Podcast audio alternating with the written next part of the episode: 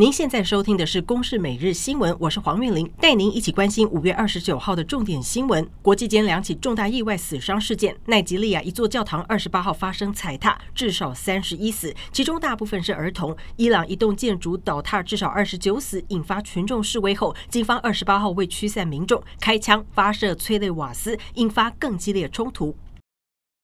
美国德州发生小学枪击案后，让全国再度陷入枪支管制的争议。二十七号刚好碰上美国 NRA 全国步枪协会举办年会，前总统川普出席演讲，表态反对枪支管制，还说应该开放校园拥枪。而在举行 NRA 年会的场外，则是围绕大批要求加强枪支管制的民众向 NRA 示威抗议。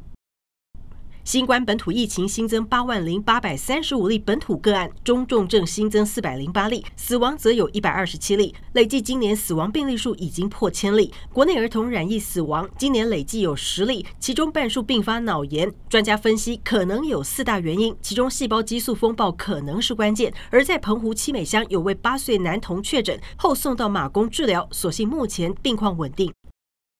台北市昨天新增七千九百九十八例本土确诊。台北市三大车来素跟着快筛阳视同确诊的政策转型，提供问诊、拿药、采检三合一服务。不过，北市府表示，目前车来素仍需确诊者本人到现场评估拿药，无法由家属带领。呼吁先在预约系统填写病史，加快流程。